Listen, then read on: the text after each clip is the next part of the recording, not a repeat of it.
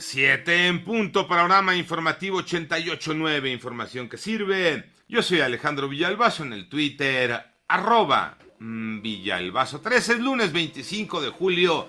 Iñaki Manera anda indispuesto esta mañana, Pepe Toño Morales. ¿Cómo estás, Pepe Toño? Bien, gracias, Alex. Con el gusto de saludarte, Alex Cervantes, amigos del auditorio. Buen inicio de semana, lunes, la última de este mes. Vamos a las cifras de la pandemia, pero aquí en México, Mónica Barrera. El sábado se notificaron más de 28 mil pacientes por COVID y en las últimas 24 horas México registró 6.917 nuevos contagios. Así suman ya 6.624.310 casos confirmados de COVID. También se registraron 16 muertes por COVID en un día para un total de 327.089 fallecimientos, informó la Secretaría de Salud. Recordar que son más de 3 millones de niños de 5 a 11 años que han recibido la primera dosis de vacuna contra COVID-19. Representa un avance de 20% respecto al total de personas en ese rango de edad. En 889 Noticias, Mónica Barrera. El gobernador de Nuevo León, Samuel García, hizo énfasis en que la entidad enfrenta la peor crisis de agua en más de mil años y aseguró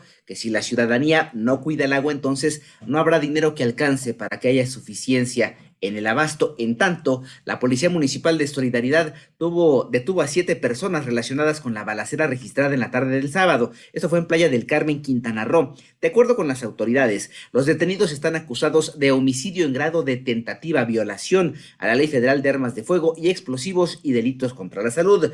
Y en México, anualmente, 340 mil adolescentes entre los 15 y los 19 años de edad se convierten en madres, lo que coloca al país en el primer sitio de las naciones de la OCDE mayor tasa de natalidad en mujeres adolescentes, de acuerdo con el organismo internacional Save the Children. El gobierno de México mantiene su postura frente a las consultas promovidas por Estados Unidos y Canadá. René Ponce. Durante su gira de supervisión de los avances del Plan de Salud IMSS Bienestar en Rosamorada, Nayarit, el presidente de la República defendió la independencia de nuestro país ante el proceso de consulta política energética nacional que promueven Estados Unidos y Canadá en el marco del TEMEC. El primer mandatario destacó además que no dará un paso atrás en la defensa de petróleos mexicanos y la Comisión Federal de Electricidad. México es un país independiente, no es colonia de ningún país extranjero. Y el presidente de México no es títere, no es pelele de ningún gobierno del exterior. Para 88.9 Noticias, René Ponce. Y luego de que Ucrania y Rusia firmaron en Turquía un acuerdo que permite la exportación